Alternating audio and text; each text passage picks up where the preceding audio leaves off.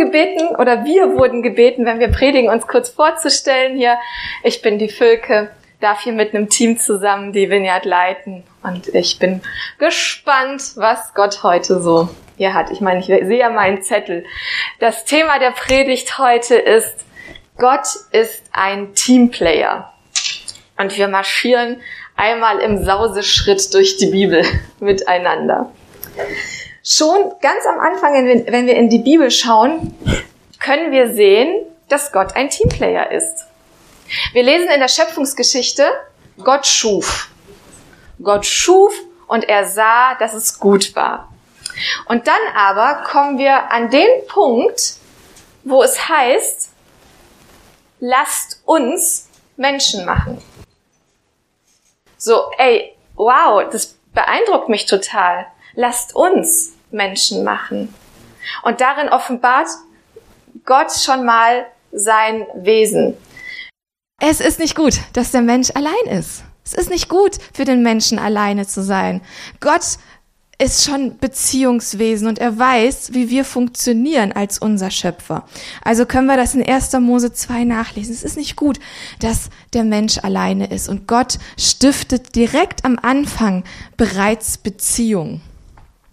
Und so können wir weiter durch die Bibel schauen, wenn wir weitergehen.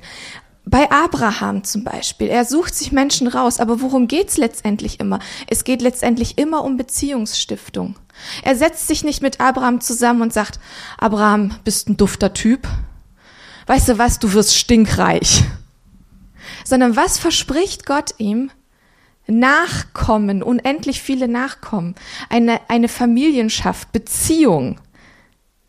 Gott bringt ihn in Beziehung. 1. Mose 12 und folgende Kapitel. Ich nenne euch immer die Bibelstellen hinterher, weil dann könnt ihr euch zu Hause hinsetzen und nachprüfen, was ich hier so sage.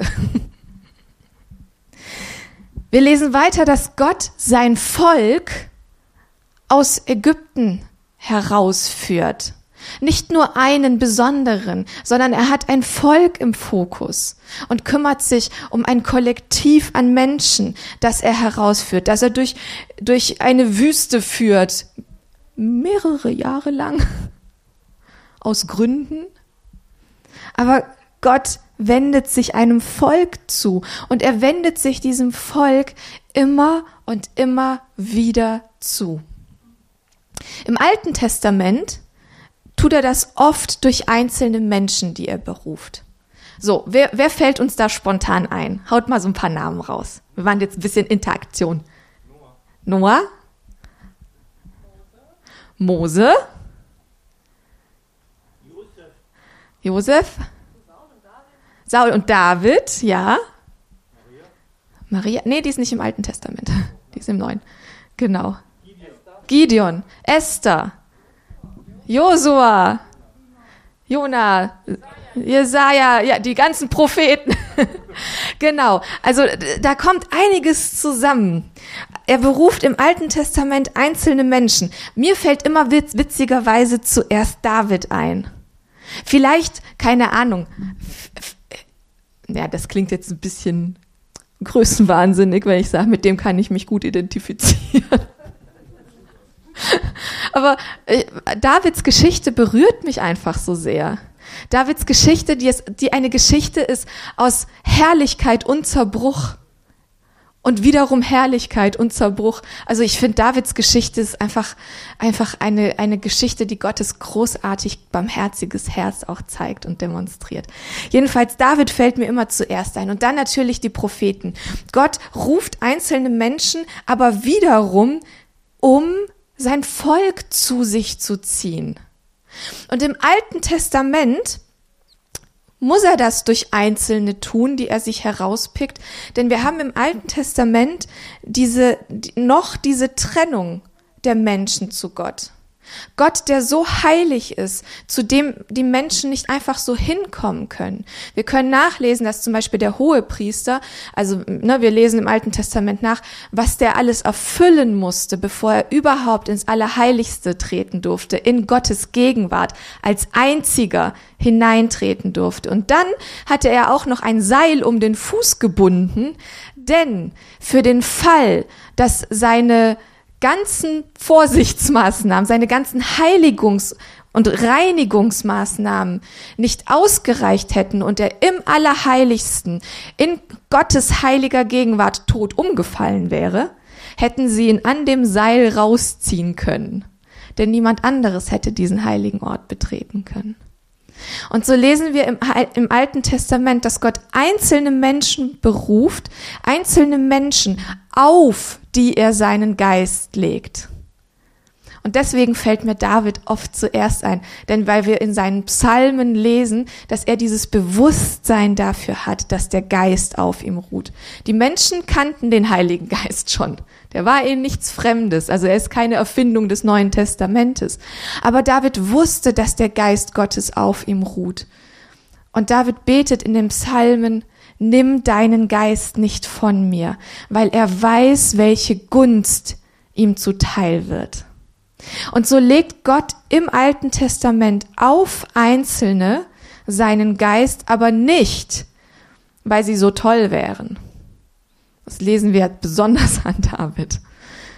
Sondern weil er sie dafür einfach auserwählt und dafür ausrüstet. Aber der Grund, warum er es tut, ist immer, weil er sein Volk im Blick hat. Weil er seine Kinder im Blick hat weil er in Beziehung zu ihnen treten möchte, weil er sie wieder zu sich ziehen möchte, weil er wieder Voraussetzungen schaffen möchte, um mit ihnen nah zu sein. Das ist immer wieder die Motivation dahinter. Auch bei David ist die Motivation nicht, ich mach dich zum König, damit du stinkreich wirst und dass dann alle wissen, wie großartig wir zwei sind, sondern die Motivation ist, dass sein Volk wieder bei ihm sein kann, dass sein Volk wieder ihm nachfolgt, wieder den Fokus auf ihn legt. Und also wir haben, wie gesagt, im Alten Testament diese Trennung zu Gott und Gott sucht Einzelne aus, die er dafür ausrüstet, mit seinem Heiligen Geist belegt, diese Gunst Einzelnen schenkt. Und im Neuen Testament dann, da findet ein Wechsel statt. Gott ist immer noch derselbe. Gottes Wesen hat sich nicht verändert. Er ist immer noch der Teamplayer. Aber die Umstände verändert er jetzt. Und das finde ich spannend. Denn durch Jesu Tod am Kreuz schafft Gott neue Voraussetzungen für uns. Und das kündigt sich durch Jesus schon von Anfang an an. Gott kommt auf die Welt. Und wisst ihr, er kommt auf die Welt nicht so als Einzelheld, der irgendwie so vom Himmel fällt mit einem Cape und sagt, tada, sondern Gott kommt auf die Welt, er wird geboren und er wird als Kind in eine Familie hineingeboren. Gott begibt sich auch da in ein Beziehungsgeflecht hinein. Mal ganz ehrlich, wäre es nicht einfacher gewesen, als starker Held zu kommen? Oder? Wir stellen uns das doch manchmal so vor. So ein bisschen, so ein bisschen wie die alten Götter, die da so einen Blitz schwingen und wir machen jetzt Tabula Rasa. Und was macht Gott? Gott demütigt sich selbst und er wird in Beziehung hineingeboren. Mit Vater, mit Mutter, mit Onkel und Tanten, von denen die Bibel berichtet. Vom Onkel jetzt nicht so sehr, aber von seinen Tanten berichtet die Bibel. Ich nehme aber an, dass er auch Onkel gehabt hat. Denn er ist ja in eine wirklich, wirkliche Familie hineingeboren, in eine irdische Familie hineingeboren, mit Geschwistern. Ich finde das so faszinierend. Und dann lesen wir, wie Jesus weitergeht. Jesus beruft Jünger und Jüngerinnen, mit denen er eng in Beziehung tritt. Lesen wir in Lukas 5. Er ruft Menschen zur Nachfolge auf, aber nicht, aber er, er sitzt mit ihnen zusammen. Von Jesus wird berichtet, dass er sie nicht einfach nur lehrte aus der Distanz heraus. Er war kein Lehrer, der sie um sich scharte, sein Wissen überstülpte und sich dann zurückzog, sondern von Jesus wird berichtet, dass er mit ihnen zusammen Leben geteilt hat, dass er mit ihnen gefeiert hat. Und anscheinend haben die hart gefeiert.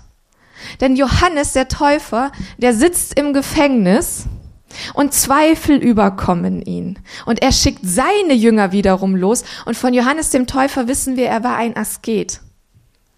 Er war, er war sehr, er lebte gerne in der Wildnis, er lebte gerne in der Einsamkeit, zog sich gerne zurück, lebte ein bisschen außerhalb der Gesellschaft. Und seine Jünger eiferten ihm nach, denn sie waren seine Jünger. Und Jünger waren dazu da, das zu tun, was der Lehrer ihnen vorzeigte. Und Johannes ist irritiert und schickt seine Jünger los und sagt, geht mal und fragt mal nach, bist du's wirklich? Denn seine Spiritualität war ja eine andere. Und so lesen wir, dass Jesus mit seinen Jüngern wirklich Leben geteilt hat, dass sie miteinander gefeiert haben. Ich meine, sein erstes öffentliches Wunder auf der Hochzeit zu Kana war, exzellenten Wein herzustellen. Ist das nicht witzig? Zeigt Gott da nicht Witz und Charme? Das ist auch eine Facette unseres Gottes. Auch da wieder etwas zu, zu segnen, was äh, ich glaube, dass das auch nicht nur Witz ist, sondern dass es vielleicht auch ein prophetischer Akt ist. Denn Jesus nennt seine Gemeinde später seine Braut. Und das ist sein erstes öffentliches Wunder findet auf einer Hochzeit statt. Ist das nicht faszinierend? Yes, ich lieb's. Wisst ihr, da kann ich so ins Schwärmen geraten, wenn ich mal so, puh, wow. Und dann, Jesus sendet seine Jünger aus seine Jünger und Jüngerinnen. Wir wissen, dass da nämlich auch Frauen darunter war. Er hat sie, er hat ihnen alles Mögliche beigebracht. Er hat demonstriert, wie er es macht. Und dann sagt er, wisst ihr was? Ihr seid bereit. Ich schick euch los. Und er schickt sie raus. Wir lesen das in Lukas 10. Aber er schickt sie niemals alleine los, sondern immer mindestens zu zweit. Und das finde ich ich, ich glaube, dass das wirklich auch äh, den, das Wesen Gottes mitzeigt. Dass er sie nicht alleine einfach unter die Leute schickt, sondern sagt, hey, geht zu zweit los. Zu zweit kann man einander ermutigen. Dann lesen wir weiter, Johannes 19. Da stehen wir schon bereits unter dem Kreuz. Und unter dem Kreuz befinden sich mehrere Leute, unter anderem seine Mutter Maria und deren Schwester. Also seine Tante, die steht mit am Kreuz. Und Maria Magdalena steht mit am Kreuz. Und noch eine andere Frau steht mit am Kreuz. Und Johannes, sein Jünger, Johannes steht mit am Kreuz. Und Jesus hängt bereits am Kreuz und er liegt bereits im Sterben. Und was tut er da? Er sagt, siehe deine Mutter, siehe deinen Sohn. Und Johannes nimmt seine Mutter auf und sie wird fortan bei ihm wohnen. Ist das nicht faszinierend, dass dieser Gott, der da am Kreuz hängt, noch in seinem Sterben Beziehung, also irdische Beziehung stiftet. Seine Mutter mit Versorgung beschenkt, obwohl sie ja noch andere Kinder hatte. Also er hatte ja noch andere Geschwister und nehmen wir mal an, er war der älteste seiner Geschwister. Das heißt, er hätte ja noch Geschwister gehabt, die sich um sie hätten kümmern müssen, nach jüdischem Gesetz. Aber er stiftet dann neue Beziehungen und sie zieht bei Johannes ein und wohnt fortan dort. Ich finde das so faszinierend und ich finde das so berührend. Und dann schafft er eben durch seinen Tod, so durch seine, durch seine Hingabe so wirklich für uns diese ultimative Beziehung, nämlich dass Gott seinen Geist nicht mehr auf uns legen muss, sondern dass er durch Jesu Tod am Kreuz, durch dieses Sühnopfer, das er gebracht hat, in uns leben kann. Wir müssen uns nicht mehr kompliziert reinigen, um vor Gott hinkommen zu können. Wir müssen nicht mehr besonders auserwählt sein, um ins Allerheiligste kommen zu können, sondern Gott schafft sein Allerheiligstes in uns. Und das ist, das ist, wisst ihr, manchmal kann ich so gar nicht ganz begreifen, und ich vermute, dass ich das bis an mein Lebensende nicht ganz begreifen werde, weil das so ein unfassbar kostbares Mysterium ist, was Gott da gemacht hat. Und ich finde es so berührend, dass sein Geist nicht mehr nur auf uns ruht, sondern in uns Wohnung wird, dass wir zum Tempel werden. Dass wir der Tempel für den Heiligen Geist sind. Das ist grandios. Aber das Coole daran ist, auch da wieder zeigt Gott, und da schlagen wir die Brücke wieder an den Anfang, wo er sagt, lasst uns. und wo sich zeigt, Gott ist am Anfang der Welt ein Teamplayer und Gott ist mittendrin ein Teamplayer und Gott wird immer der Teamplayer sein. Denn dass der Heilige Geist sich ausgießt, das geschieht nicht bei einem Einzelnen zu, Hause in der Kammer, sondern das geschieht kollektiv. In Apostelgeschichte 2 lesen wir, dass die Jünger und Jüngerinnen, die ihm nachgefolgt sind, denen er den Heiligen Geist versprochen hat, dass die sich getroffen haben in diesem Obergemach. Apostelgeschichte 2 berichtet von etwa 120 Personen. Und dass sie da miteinander gerungen haben, dass sie miteinander gewartet haben, miteinander Zeit verbracht haben, miteinander in Beziehung getreten sind. Und auf dieses Kollektiv an 120 Mann, da fällt der Heilige Geist drauf. Da kommt der Heilige Geist in seiner Macht und Herrlichkeit rein. Und wisst ihr, was das Grandiose dann ist? Dass diese 120 Mann nicht einfach nur irgendwie erlöst da sitzen und sagen, yay, Heiliger Geist ist da, sondern dass es sofort unmittelbar Auswirkungen nach außen hat. Sofort ist diese Kraft da, die nach außen bricht und die ganzen Leute drumherum mit ansteckt. Weil Gott sich doch nicht an die Kirche einfach nur verschenkt als ein Geheimnis, das irgendwo hinter verschlossenen Türen bleibt, sondern weil er immer Interesse daran hat, sein Volk zu erreichen weil er immer Interesse daran hat, seine Schöpfung zu erreichen. In Römer 1 können wir lesen, dass die ganze Schöpfung darauf wartet, dass die Kinder Gottes in ihrer Herrlichkeit offenbar werden. Die gesamte Schöpfung wartet darauf, dass die Braut Christi, der Leib Christi, erweckt wird, aufgerüttelt wird, Verantwortung übernimmt, die Gott uns durch seinen Geist aus, durch seinen Geist, der in uns lebt, übertragen hat. Das berührt mich so, so, so sehr. Was damals geschehen ist, dass der Heilige Geist auf diese 120 Mann kam, das war so eine Kraft, dass es wie ein Lauffeuer weiterging. Und ich glaube, unsere Aufgabe ist es, ein Lauffeuer nicht aufzuhalten. Und ich glaube, dass diese Zeit, in der wir gerade leben, dieses, diese Pandemie, die wir erleben, das ist eine zutiefst beziehungsfeindliche Zeit. Seit zwei Jahren machen wir doch diesen Driss durch. Und seit zwei Jahren erleben wir, wie immer mehr Keile in Beziehungen getrieben werden. Seit zwei Jahren erleben wir, wie Isolation und Zurückgezogenheit immer mehr Menschen ähm, wirklich auch zugrunde richtet. Und ich kenne das von mir. Ich bin eigentlich ein eher introvertierter Mensch. Das ist so meine Persönlichkeit. Fällt nicht auf, weil ich gelernt habe, wie ich mich ja zeigen kann.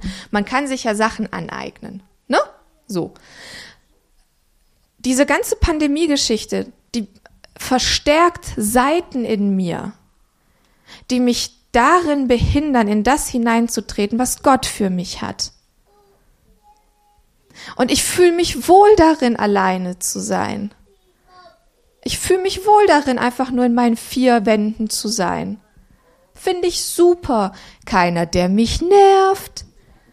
Keiner, den ich nerve. Friede, Freude, Eierkuchen.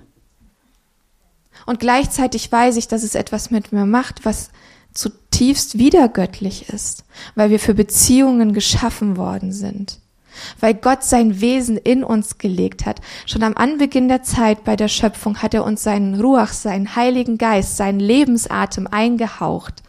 Teil von ihm. Dieses, dieses göttliche Etwas in uns, das Menschen nach ihm suchen lässt. Weil wir alle zutiefst auf der Suche nach Spiritualität sind. Und wir sind Beziehungsmenschen. Und wenn Gott ein Teamplayer ist, dann sind wir Teamplayer. Und ich glaube, dass die Kirche daran denken sollte, dass wir Teamplayer sind. Und ich glaube, dass die Zeit der großen, herausgesonderten Leute ein bisschen vorbei ist. Und ich werde mir kein weißes Gewand anziehen mit goldenen. Wisst ihr, wir gucken gerne auf großartige Personen und haben das Gefühl, na ja, soll der mal machen. Ich glaube aber, dass wir als Gemeinde, als Kirche, als Leib miteinander unterwegs eine unfassbare Durchschlagkraft haben, weil wir dazu berufen worden sind. Das ist unsere Aufgabe als Kirche, nach außen zu drängen, nach außen zu leuchten, ein Lauffeuer zu sein, Menschen anzuzünden, also im metaphorischen Sinne natürlich. Ich, ich glaube, das ist unsere Aufgabe. Wenn wir davon sprechen, dass wir sagen, wir möchten ein Hoffnungsgarten sein, dann ein Garten, der wunderschön ist, der wird gesehen. Leute, ein Garten, der wunderschön ist, da geht keiner dran vorbei und sagt, hm, sondern ein Garten, der, der, der, der, der gut riecht, der nahrhaft ist, der wird wahrgenommen. Da ist Leben drin. Da sind Würmer und Bienchen und Gärtner, die Gärtnern. Ein Garten der Hoffnung, das ist etwas, was Leute anzieht. Wir haben uns als Kinder immer um unseren kleinen Garten und um unseren kleinen Vorgarten versammelt. Warum? Weil da die schönen Tomaten waren, die wir alle gepflückt haben. Und meine Großeltern hatten aber nichts dagegen. Andere hatten schon was dagegen, dass wir ihre Tomaten klauten. Wisst ihr, ich glaube, dass es unsere Aufgabe ist, Überwinder dessen zu sein, was sich uns in den Weg stellt. Das heißt nicht, dass ich jetzt alle auffordere, ihre Masken runterzureißen oder sowas. Aber ich glaube, dass wir dazu herausgefordert sind, kreativ zu werden. Dass wir dazu herausgefordert sind, ähm, aufeinander zuzugehen, wenn wir unterschiedliche Meinungen haben dass wir dazu herausgefordert sind in einer Gesellschaft, in der man sich am liebsten seine eigene Bubble baut, in der alle der gleichen Meinung sind. Und wehe, jemand äußert mal, na, vielleicht sehe ich das nicht so und sich ein ganzer Shitstorm äh, gibt. Hey, dann lasst uns doch Shitstorms nehmen und die als Dünger verarbeiten. Für unseren Garten. Ich glaube, es ist unsere Aufgabe zu demonstrieren, dass in Zeiten, wo auf Spaltung gesetzt wird, wir zueinander stehen können. Und ich glaube, dass es in der Zeit ist, dass wir nicht mehr so sehr darauf schauen, was hat Gott mir denn aufs Herz gelegt, sondern dass wir schauen, wie können wir denn miteinander unterwegs sein? Was schenkt Gott uns denn zusammen aufs Herz? Jesus hat immer mindestens zwei Leute losgeschickt. Jetzt stellen wir uns mal vor, der eine hätte gesagt, okay, jetzt hat Jesus uns zwar losgeschickt, aber, aber meine Aufgabe wäre es eher nach rechts zu gehen, empfinde ich. Und der andere sagt, ja, aber ich empfinde, dass Gott mir die Aufge Aufgabe gegeben hat, nach links zu gehen. Und sie driften auseinander. Der eine sitzt in der einen Stadt, wo die Leute sagen, ey, du Hohlbirne, hau ab. Der andere sitzt in der anderen Stadt, wo die Leute sagen, komm, zieh Leine mit deinem komischen Kram. Sie hätten einander nicht unterstützen können. Auch da wiederum, ich sage nicht, dass Gott uns nicht individuelle Aufgaben und individuelle Träume und individuelle Herausforderungen schenkt. Jesus hat uns am Kreuz alle individuell erlöst. Das glaube ich zutiefst, weil ich nicht an Universalerlösung glaube. Er hat uns wirklich individuell erlöst. Er ist mit uns individuell unterwegs. Halleluja. Der Heilige Geist lebt in jedem von uns und, und nimmt den Tempel ein. Und er schenkt uns unterschiedliche Aufgaben. Yes. Gleichzeitig aber, wenn wir unseren unterschiedlichen individuellen Aufgaben nachgehen, sollten wir nie vergessen, dass wir auch als Leib zusammengehören und dass wir vielleicht auch als Leib eine Durchschlagskraft miteinander haben sollten.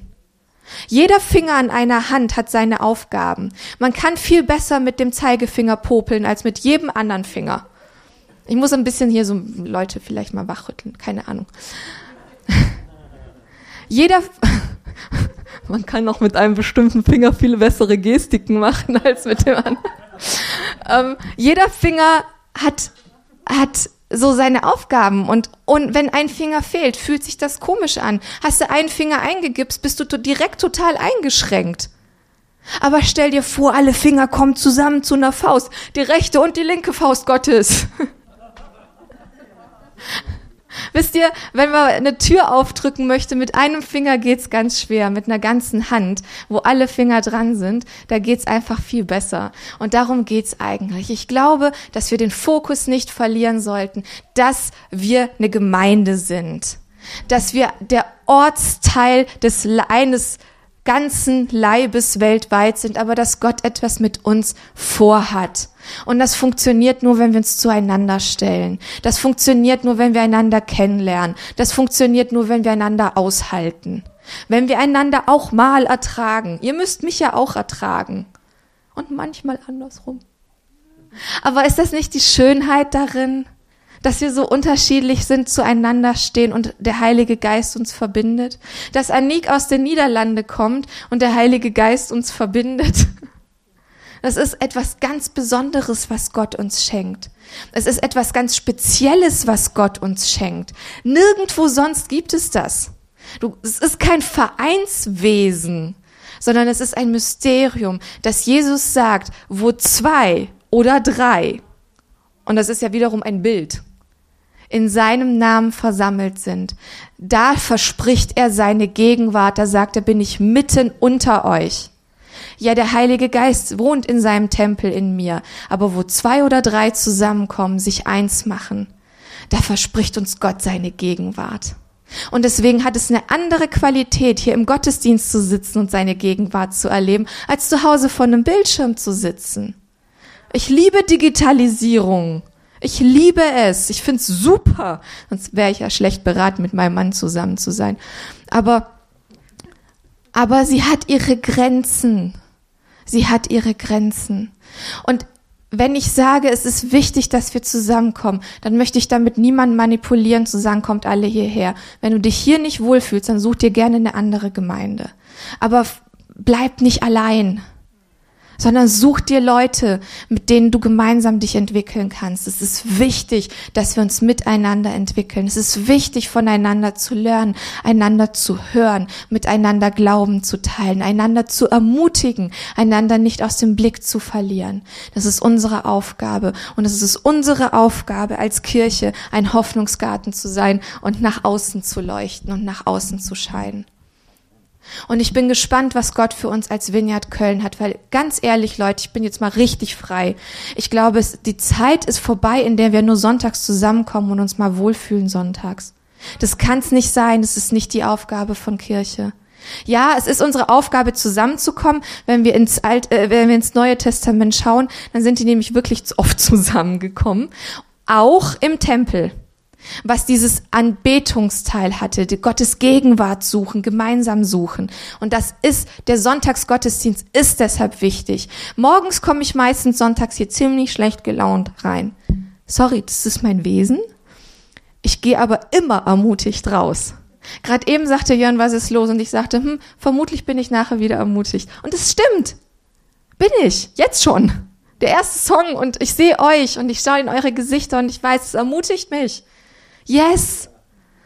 Aber das ist hier nicht der Selbstzweck von Kirche, sondern wenn wir ins Neue Testament sehen, dann sehen wir, dass diese Menschen erfüllt vom Heiligen Geist eine Durchschlagkraft in der Gesellschaft hatten und dass die Gesellschaft verändert haben.